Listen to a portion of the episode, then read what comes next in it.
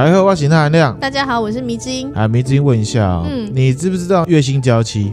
我知道啊，新垣结衣跟那个新演员的，对，他们其实就是一开始是签约，就是假装对方是自己的另一半这样子，哈、嗯，然后可是后来他们实际上就在一起，结局是结婚嘛，嗯、然后后来有拍一个他们婚后的，嗯，哦，就是前一阵子，嗯，后来真正产生了爱情之后，他们的那一段关系叫做内缘，缘著的缘是？缘分的缘、啊、哦，内缘，缘分的缘，对，意思就是说呢，他实际上已经有伴侣关系了。嗯嗯，可是还没有结婚哦。然后法律上的那种叫做婚姻关系嘛。嗯。然后呢，其实，在二零一九年一月二十九号，日本千叶县的千叶市，嗯，他们推出了相当于婚姻关系的一种制度，叫做呢伴侣关系，同性伴侣之外，也可以让事实婚。事实婚的意思就是说，实际上其实已经有婚姻关系，可是他没有去法院结婚，然后可以提出申请，嗯，这样子，然后觉得很棒。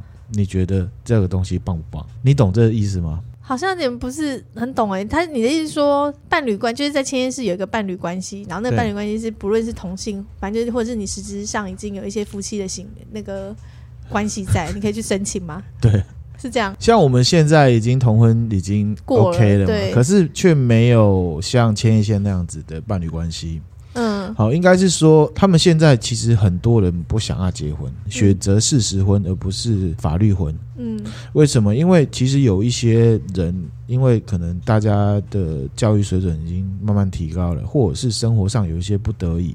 好，比方说夫妻他们在结婚之后，双方都希望可以维持自己原本的姓名、姓氏。好，因为日本他们是一定要冠夫姓的。嗯嗯，那有的人是不要，譬如说我家就独生女。嗯，好，所以就事实婚，我们就是在一起，可是我们没有结婚，没有去法院登，就是登记结婚这样。对，然后呢，也也有人是不满传统的家庭观念，嗯，不想要被婚后的姻亲关系束缚，哦，然后也有人是不满现行的婚姻制度，嗯，对性别还有非婚生子的歧视，哦，所以他们就选择事实婚。哦，那这样听起来蛮好的啊。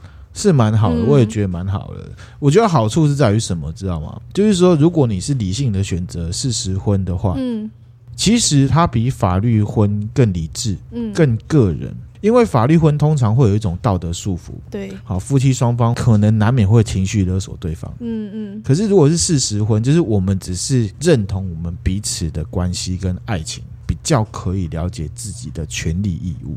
嗯，而不是说你是我老公，所以你一定要怎么样，嗯，或者是说哦，你是我老婆，所以你一定要怎么样，嗯，大概这样的观念，嗯，那我觉得像台湾是有同婚嘛，对，不知道大家对同婚的这样设定是怎么样？我自己是觉得很好，因为我之前看过一个故事，是讲一对呢年老的。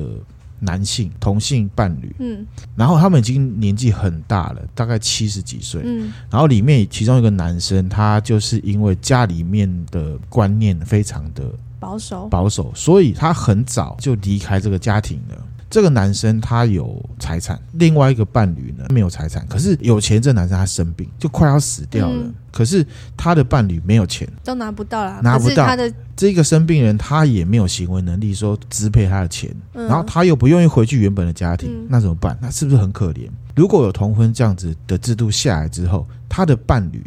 就可以继承他的财产，嗯，继承他的财产就有钱可以帮他处理他后事之类，处理他的后事，而且照顾他。对，这个是同婚最实际、最基本的意义，嗯、倒不是去讨论说啊同性恋怎么样怎么样。嗯、我们应该要看的是这两个人的关系到底是什么。嗯、因为如果你没有通过同婚，就等于是在概念上认为异性恋者才有权利谈恋爱。但不是这样，但其实不是这样。对对，我们接下来要讲的就是呢，北九州监禁杀人事件。好、嗯，这个事情的男女主角他们就是内缘关系。嗯，接下来介绍实际上发生了什么事情，我觉得很可怕，真的、哦，跟我们之前分享的一些制约还有呃煤气灯都有关系。哦，好，大家来听听看。那这件事情是一件发生在一九九六年到二零零二年。嗯，日本福冈县北九州市的凶案，还有非法监禁事件，这事情很可怕。我现在接下来来讲。然后呢，有个斗志士啊，这个北九州市啊，嗯、就是之前我们讲平家县有没有？嗯，原平核战，哦，他们就在附近打，打一打之后，然后然后他们就跳海，然后那边就有平家县，嗯、就在那附近。哦，就在那附近。啊、对，对，那这件事情呢，北九州监禁杀人事件呢的男主角叫做松永泰。松永泰，女主角叫做旭方纯子。嗯，好，那松永泰呢？他是一九六一年四月二十八日出生的。嗯，他呢出生在一个小康家庭，家里呢是做生意的，嗯、卖棉被。哦，从小他其实国小国中都是好学生，功课很好，乖小孩。嗯，可是呢，渐渐的可能长大就叛逆。嗯，好，加上一些交友关系，变得有一点像是不良少年。嗯，那我个人觉得哈，国中、高中叛逆其实都没关系啦。这个人骨子里好不好，就是看他成熟之后有没有自己走回来。回来对，嗯、因为自己懂事了嘛。哈、嗯，因为通常青少年会叛逆，都是因为家庭。生活适应，或者是感情，嗯、然后呢交友，或者是呢年纪已经不懂事，想不通嘛，对，对人世间充满疑问嘛，嗯，啊，所以呢行为就会变得放荡不羁，嗯，好，那这时候其实家人、朋友跟老师就很重要嘛，嗯，像我姐夫年轻的时候就超狂的，你知道吗？我姐高中的时候把我姐夫带回来的时候，他的头发。到衣着，还有他骑的摩托车，嗯嗯、就是日本你们看到那种暴走族，这我不夸张。飞机头吗？飞机头就是暴走族。可是他后来跟我姐结婚，他去当兵回来，我操！你看现在变了另外一个人。呃，这个迷之音可以见证，他现在真的是，我只看过他现在样子的、啊。他现在是一肩扛的男人。对啊，没错、哦，没错哈。嗯，回来，我们回来。一直要拉啊，开分线，开分线。那松永泰他就属于那种没有迷途知返的类型，就是栽了去啊。他就是一个放荡不羁的青年，他十七岁就会拐骗俏家少女。啊，是哦，十七岁好年轻哎，哎就被退学了。他十九岁就奉子成婚了，嗯，那其实奉子成婚这是第二次迷途知返的机会嘛？对。因为通常有人当爸爸，嗯，当了丈夫就会了解到自己的责任是什么，对，好，可是松永泰依然。不是迷途知返的那一位，他还是继续坚持自己的路线走，对，对。那有一天他很无聊，嗯，哈，他可能觉得自己蛮有魅力的，嗯。好，我们看那剧，其实那男生很会讲，哦，然后呢，很大胆，大男人常常会做一些举动，让女生觉得，哇靠，你怎么这样对我？他整个融化，嗯的那种方式，他觉得自己很有魅力，就拿了高中毕业纪念册随手翻，嗯。觉得哪个比较正的，就直接打电话给这个梅啊，哦，搭讪。是哦，对，然后他就打给了绪方纯子，嗯，绪方纯子呢跟松永泰其实是同一所高中，嗯、只是说松永泰被退学了，嗯，那以前有见过彼此，嗯，但不认识对方，嗯，那这个绪方纯子她算是大家闺秀，嗯，家里呢也算是望族，很富裕的农户。就是残条啊啦，有知名度，大家都知道这个家族。巨方纯子她个性其实蛮温和的，嗯，短大毕业之后，她在幼稚园当老师。哦，那所永泰呢就打去旭方纯子家，嗯，跟旭方纯子聊天起来，嗯，一个乖乖女跟一个很放荡、一个很会讲话、很像他的男生，舌的男人，哎，一讲他就觉得，哎，宋永泰好像蛮厉害的，嗯，就是会开始喜欢，因为宋永泰他就会说家里很有钱，然后对他自己的外表也蛮有自信的，他可能因为他真的很有自信，也很会讲话，女生多多少少都会被吸引，嗯，好，有自信跟幽默，而且如果旭方纯子她是比较单纯的话。对，嗯，那时候其实宋永泰他是有老婆的，因为他十九岁就奉子成婚了，哦，所以那即便是有妇之夫，他们还是交往了。他知道吗？他知道，知道，知道还要当小三这样。爱情嘛，爱情是盲目的嘛。好 好好，好，少女情怀总是诗嘛。旭方纯子他们家呢，嗯，家人知道松永泰是已婚的身份。嗯，就要求女儿跟对方分手。对，因为他家是望族，一定不能接受。对，他们其实包袱很重，很重嗯、不想要丢脸，嗯、不想要没面子、嗯、这样子。那不过呢，因为松永泰口才真的很好，嗯，他跟旭芳家的人说啊，女儿是他的真爱，他会尽快的跟现任妻子离婚，而且他还答应说。离婚之后，他要入赘，因为旭芳家其实有两个女儿。嗯，后来她的妹妹啊，嫁的那个老公也是入赘的。哦，然后松永泰就说：“那我也会入赘。”嗯嗯。那一方面，旭芳纯子又很爱松永泰，家人虽然反对，可是也不忍心。然后对方又提出了这些条件，好，末世就在一起了。就不再阻止他们了，也没有很阻止，就等于是我闭嘴，我至少没有反对啦，没至少没有说我不准你们在一起这样子。嗯，事实上他们也有曾经很甜蜜的。嗯，渐渐的，其实松永泰就被看成旭芳家的女婿的这种感觉。嗯、直到有一天呢，旭芳家的妈妈，嗯啊，叫做旭芳静美，她有一天呢、啊，在女儿的身上、手脚、背部跟后颈看到淤伤。嗯，他就问女儿，才发现说，原来松永泰会打自己的女儿，会家暴，会家暴。哇！那追问的女儿啊，嗯，旭方纯子的说法是说，啊，对，松永泰会打他，可是因为他的性子急，他不是故意的，其实他对我很好。哇！好，这个要离题一下，因为之前啊，煤气灯那一集，在那一集里面，我是站在我们不要被煤气灯给影响的，嗯，的这件事情上面。对，好，以旭方纯子这件事情来看。你站在他的角度，他会觉得对方是故意的吗？嗯，他他看他听起来就是觉得他不是故意的啊。对，所以呢，你说分故意跟不故意如何哈？我觉得比较科学的说法就是说，我们站在预防的角度，嗯，你觉得他是，嗯，我们就要小心。对，而且讲实在话，如果你已经确定他是故意的，通常都是落后指标，嗯，通常就是立不为虎啊，来不及了，完全来不及拖。对，所以呢，我们那一集讲的就是说机警度，你要提早看到，你要意识到啦，意识到。所以呢，分故意跟不故意其实有点粗浅，可是要讲的是说，你有没有那个敏锐度去 catch 到那个迹象？嗯，有这个状况，你改变它，再不然就是远离它。你绝对不能接受它。嗯，等一下我要来讲接受之后会变怎样，就是旭方纯子的故事。对，好，我们继续回来哈。好，旭方纯子就说：“我我没有，他只是性子急。”他说他：“他他该不会讲说他这样做也是为了我好之类的？”他没有这样讲，他只是说他就是性子急，然后我们是真爱，包容他了。对，好，默许他这些行为。那其实我们在另外一个层面来讲，就是说故意跟不故意这件事情。我们举个例子啊，家庭教育，父母亲有可能在不小心的状况下给了小孩子煤气灯。嗯，那你说他是故意还是？他一定不是故意，他一定不是故意的。可是他是不是煤气灯？他就是营造了这样子一个氛围。他就是这样的氛围，对小孩都是不好的，都是有一种压力。哦，在家庭环境的教育里面，最明显的煤气灯就是父母亲会帮小孩子贴标签。嗯，譬如说一个小朋友考试，譬如说他本来功课都很好，嗯嗯，今天考了九十五分回来。你就说你就是粗心大意了，这是叮咛。可是呢，他会贴标签，小朋友就会觉得啊，我是不是真的粗心了？嗯，哎，可是考试人是他，欸，嗯，你怎么知道他到底是不是因为粗心？嗯，有时候是，有时候不是。所以我们在生活当中，有可能真的不小心自己都会是煤气灯。这个是我们要分享的目的跟原因之一。好，故意跟不故意，那就是一个分别方式、比喻方式。好，分享给大家。好，那我们回来哈。那当时啊，旭方静美她看到自己的女儿爱的火热啊，她虽然有要求说女儿跟宋永泰分手，可是女儿当然不愿意。这种时候，我妈妈就已经警告你了，然后你自己不愿意，真的是没办法哦。对啊，所以才说你要不要主动的去发掘自己、嗯、自己的这个状态。嗯，那他自己去找宋永泰。你说纯静美去找宋永泰去谈判，哦、好，结果呢，旭芳静美被宋永泰强暴了。哇塞！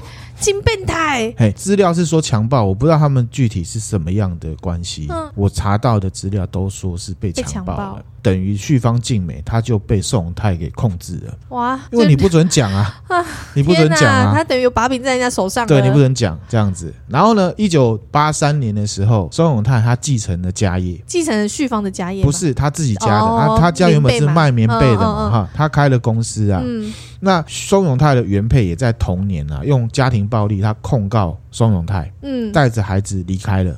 哦，他老婆离开了，可以说是跟宋永泰有关的人里面最幸运的两个，因为他早早就离开了。离开了。对，那后来呢？宋永泰经营的棉被公司因为商业诈欺，嗯，一九九二年的时候被警方好以胁迫罪跟诈欺罪通缉，而且是全国通缉，通缉犯了。通缉犯，嗯，双永泰就带着纯子开始逃亡。嗯，北九州监禁杀人事件就是他们逃亡的过程里面发生的啊。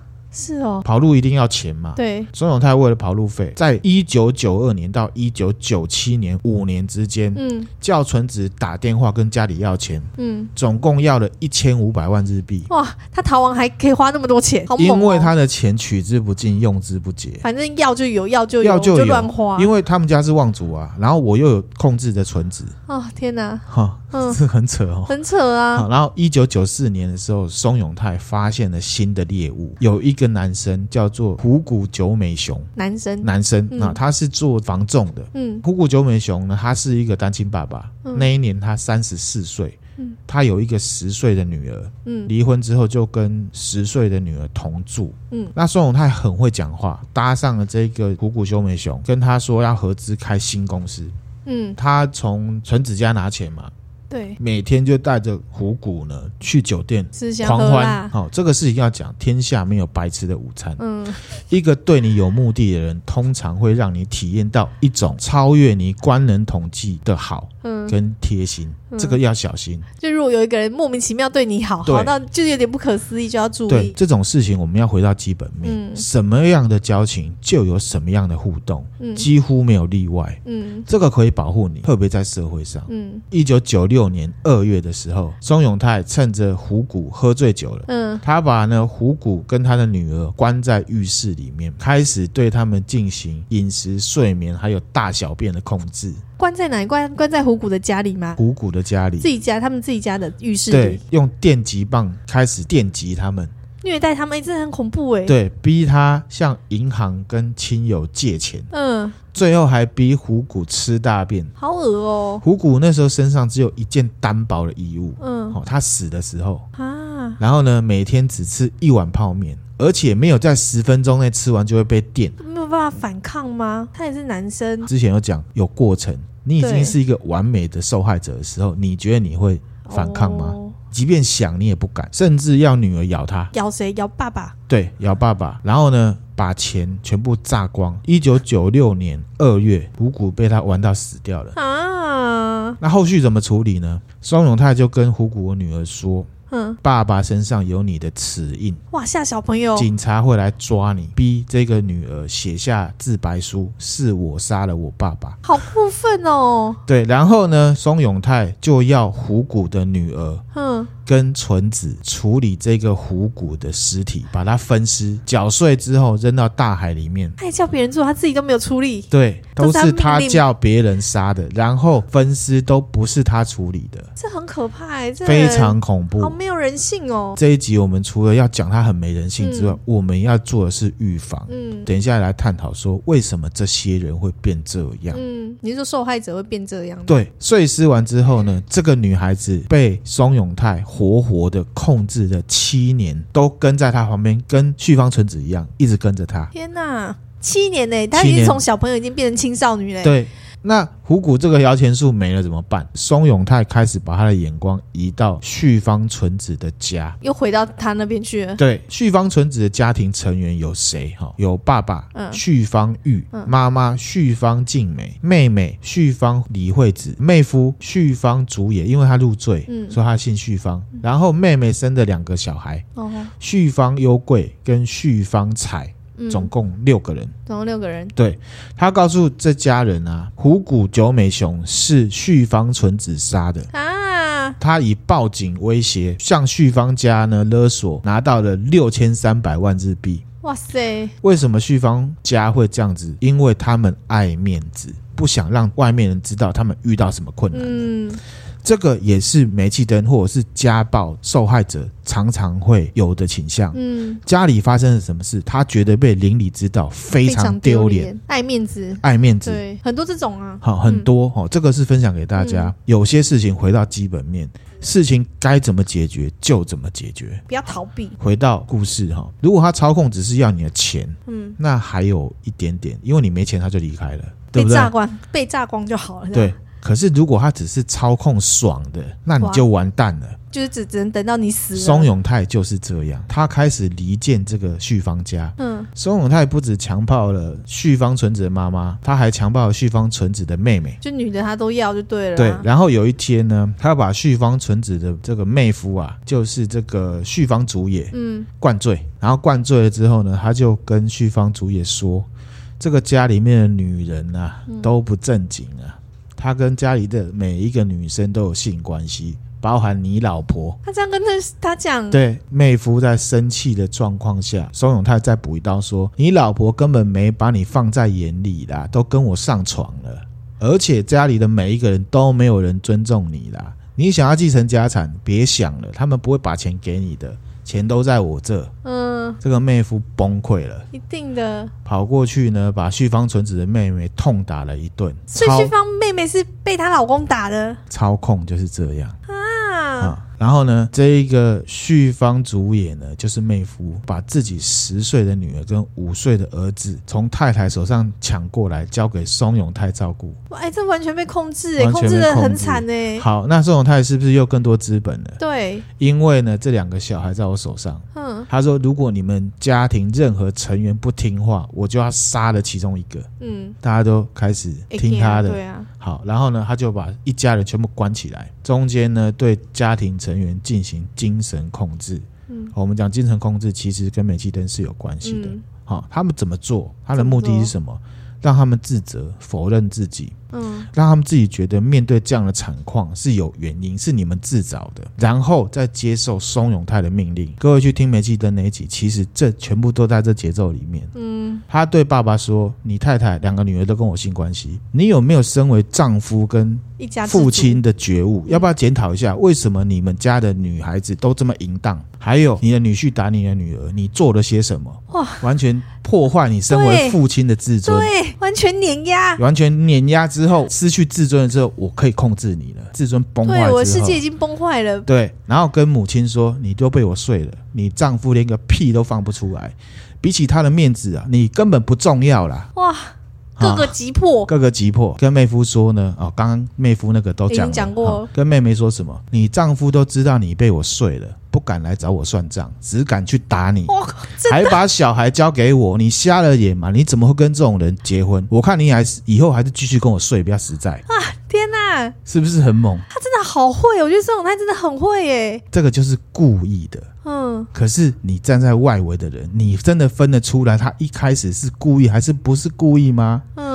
一开始如果没有接警到，你就会卷入那个漩涡里面。嗯，然后呢，松永泰把一家人监禁起来，而且交给谁来管理，你知道吗？纯子、旭方纯子跟虎谷的女儿。就他们两个，他们两个来管理整个案件下来，六个人被杀，实际上松永泰只杀了一个，就是虎谷九美雄，嗯，其他人死的都是他命令别人去杀，嗯、这个就是要讲煤气灯跟精神控制有多可怕。哎、欸，所以你说他命其他人是他命令别人去杀，等于是他们家族内就是绪方他们家自己互互相。我讲给你听，接下来哈，透过精神鞭打，让受害人配合加害者，符合加害者的利益，甚至认为他是对的。嗯、对，因为他刚对那个。他们讲对那么旭芳的旭芳爸爸、旭芳妈妈、旭芳妹妹讲的这些话，就是都很合理，完全命中啊！对，可是其实这一切都是他搞的，对，都是他去铺这个梗出来，然后让你陷入他的陷阱，然后用你的弱点，你的弱点什么？爱面子，你不敢跟外面的人讲，然后他讲的也都很有道理，就是说，你看我睡了你，老公都不敢讲话，对啊。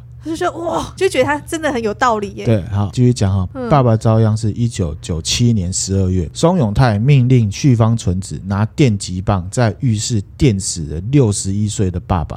哈。然后松永泰命令旭方一家人所有人哦，协助旭方纯子处理爸爸的遗体，碎尸之后扔到海里面去。天哪！好，妈妈。一九九八年一月，因为老公死了，嗯，好，她精神崩溃，嗯，她都会一直叫。然后呢，这个松永泰他听到这种啊啊啊的叫声，他很不满，不爽，他说你在叫什么？你再这样叫下去，外面的会听到叫声诶。嗯，他就命令三十八岁的妹夫用电线勒住岳母的脖子，命令三十三岁的妹妹按住母亲的双脚，然后由旭方纯子拿电线活活的勒死她。哇！所以妈妈是旭方纯子、旭方李惠子跟旭方竹野三个人杀的，是自己的家人呢，而且是松永泰命令他们去，他们就这么做了，太不可思议了。尸体一样是旭方一家人自行处理，自己处理。好，你抬，你自己处理。这。再来是妹妹哈，她那一年三十三岁，嗯，其实一直以来她就是松永泰的性奴隶，而且呢，因为松永泰会一直用电击棒电她，嗯，其实他已经聋掉了。对，失去听力。松永泰呢，在一九九八年二月，就是妈妈死掉的下一个月，叫旭方竹野还有旭方李惠子的女儿十岁而已哦。嗯，旭旭方李惠子杀掉，杀掉然后一样处理，他们自己处理，自己拿去弃尸。哇塞！接下来换谁？姐夫。嗯，一九九八年四月，旭方主也因为杀了自己的太太，嗯，长期呢被精神跟肉体虐待，他已经精神崩溃了。周永泰长期把他关在厕所里面，嗯，他在厕所里面饿死了，活活饿死了！天哪！其实生理跟心理是同一件事情，嗯、很饿，可是我心里面心力交瘁，其实。是会出人命的，他就死了。天哪！那家里面剩下谁？虎骨女儿旭方纯子跟两个小孩。两个小孩，对对。那这两个小孩对他来讲已经没有意义，因为这两个是筹码。嗯，所有人都死啊。对。那一九九八年五月，松永泰命令十岁的姐姐杀死五岁的弟弟。照做，小朋友这个很难讲，因为小朋友历历在目。对，因为他看到前面发生的事情了，想说我爸爸妈妈都听他的话。所以人是可以控制的。啊天哪，我觉得好可怜哦，很可怕。这个案子真的非常的可怕。哈、哦，隔个月，哈、哦，松永泰命令旭方纯子跟虎谷的女儿勒死那个十岁的小女孩。啊，好，那全部都杀完，就只剩下双永泰、虎谷女儿跟旭方纯子三个，就这三个。好，剩下这两个奴隶嘛。嗯，那事情怎么东窗事发的？是一直到二零零二年，这个虎谷的女儿十七岁了。嗯，他逃出来报警，他逃，他要逃出，他逃出来报警。松永泰跟旭方纯子才被捕。那一年，松永泰四十六岁，旭方纯子四十五岁。嗯，警方在侦讯旭方纯子的时候，旭方纯子沉默寡言，不讲话。我们之前分享过欧吉洛库，嗯嗯，就那样那样的感觉。警察说他像一具没有灵魂的躯体。嗯。最后，他才说：“我准备要说真话了，我想要接受死刑。”嗯，他想死。嗯，因为他这生过得太太可怕了。对，然后呢，松永泰针对旭方纯子的供词，嗯，你知道他怎么讲吗？他怎么讲？他说旭方家的成员啊，彼此都有互相仇恨，所以他们才会互相杀害，跟我没有任何关系。他是很敢讲哎，这明明就是都他造成的。他认为自己应该无罪，结果呢？而且呢，他在法庭的时候，他还。制止法官讲话，他就说：“法官，你不了解我，其实事情真的不是这样。”还想要继续说服法官。对，然后到最后呢，松永泰被判死刑。嗯，那旭方纯子因为长期被思想控制跟虐待，嗯、他是被判了无期徒刑。哦，熊谷女儿因为未成年，所以无罪。嗯、然后她现在已经高中毕业，她重新进入社会，重新生活的。嗯、希望她是有警觉到自己是煤气灯的受害人，嗯，这样她才有办法开始好的正常生活。嗯，好，那为什么会这样？为什么旭芳一家人不愿意一开始就抵抗宋永泰？对呀、啊，诶，他们六个人要对抗他一个人，主要的原因是什么？因为呢，宋永泰有两个人质，还没有两个人质之前，旭芳纯子家族的名誉是他的筹码嘛。嗯，好，这就是你的弱点，嗯、因为你太坚持的东西，那就是你的弱点嘛。然后呢，重点是他会用暴力电击的方式让受害者心生恐惧。这个为什么叫做控制？嗯、我讲这个通电方式怎么通哦？他是用电线的铜线啊，分成两股，嗯、然后呢绑在受害者的手脚、脸、奶头、嗯，生殖器官。在发出命令和拷问的时间呢，他就是不断这样子电他们，电他们。旭方纯子自己说的，嗯，他自己本身也是天天都要接受松永泰的电击。他回忆起那段时间，好，这个是重点哦。嗯，他觉得自己好像不存在的，无法判断是非善恶，只能按照松永泰个人的好恶去办事，执行他的命令就对了。重点，我那时候满脑子只想着一件事情，什么事？我不想被电了。哦，所以你要我做什么，我都做。这个就是制约。嗯。他说呢，恨不得自己变成一颗石头，什么都不要想。嗯，这种通电还有旭方纯子描述的过程，你就可以知道心灵控制多么的可怕。嗯、旭方纯子也有讲，孙永泰监禁一家人的时候，对所有人的方式都是这样，而且他是分化的同时进行通电，就让他生理也是在不舒服的状况下接受这些讯息。没错，不得不接受，这样才是对的，嗯、把你的自尊完全打到零为止。嗯，电，然后。在告诉你什么样才是，对的。哇，好难想象那个那那当时他们的心里一定很痛苦。对这样的事情啊，松永泰极力否认。他说：“我不是要虐待他们，我只是要建立一个父亲的权威，要建立一种共同生活的秩序。”哇，他真的没更小哎，都有些人他只是没有讲而已，他的做法就是一样的。在这个社会上，他只是没有讲出来，嗯，可是他的行为就是那样，嗯、所以我才讲，你要看一个人，不要听他讲什么，嗯、你要看他做什么，嗯，行为才能代表。这世界上的所有事情都是渐进式，它绝对不是开灯关灯这种的，嗯，都是渐进式的，有一个过程啊。《易经》里面有一个卦叫做三风谷，嗯，谷卦，它就是指呢一个小小的坏习惯，逐渐变成一个一发不可收拾的状态。嗯，你知道这个古卦的上一个卦是什么吗？不知道。随，随卦。随卦。泽雷随。嗯，就是呢一种无为自然、得过且过的意思。嗯，卦序上面来讲，就是说你对一件事情如果没有集锦，得过且过，慢慢的这个如果是不好的，它就会变成一个一发不可收拾的状况。哦，卦序也是有，不是只有一爻一爻里面那个可以看，卦序也是有它的一个节奏在的。嗯，我要讲的是你要发现。好，那我们回到这个事情上面，好，无意的你就是防范逃离。嗯，如果事情已经达到你主观觉得故意的，我恐怕你完蛋了。厉害呀！好厉害呀！这就是生活。嗯，重点是你不要成为受害者。嗯，我们都不希望有这样的受害者，所以才会严谨严肃的来看这件事情。没错。我们回到这个电影上面，在无外之声呼喊。好，他的导演叫原子温嘛。虽然故事跟实际上的不太一样，他可是他是架构是差不多。嗯，他的精神是一样。然后他有提到。一个重要的观念，我很认同啊。什么？人生就是电影，电影就是人生。嗯，好，他想要让你看一个夸张的电影，可是你看完之后才发现，哇靠，原来这电影是真实，是人生改的。嗯、你会发现人生比电影更可怕。哦，这个就是什么？超现实魔幻主义。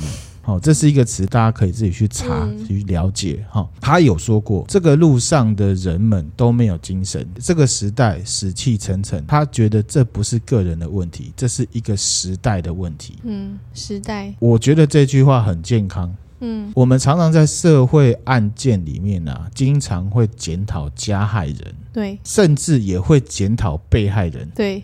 可是呢，我们很少反省自己，因为我们就是这个社会里面的一份子。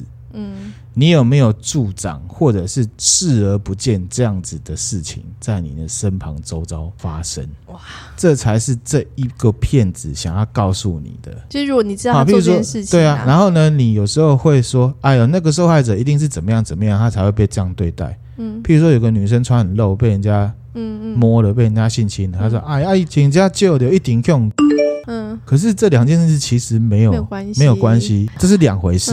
这是我个人的看法。除了在无爱之声呐喊之外，这个真实事件也有改编成小说，叫做呢《野兽之城》小说，玉田哲之写的。大家如果不喜欢看剧的话，可以去找小说来看。嗯，好，那我们今天分享的内容就到这边了。米子有什么看法？我觉得。